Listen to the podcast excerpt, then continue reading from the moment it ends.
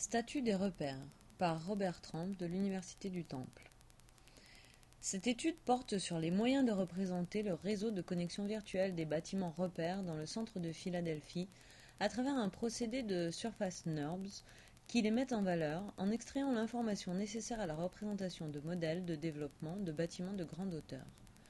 Souvent les voyageurs ou même les habitants utilisent des repères comme la base de navigation dans un environnement.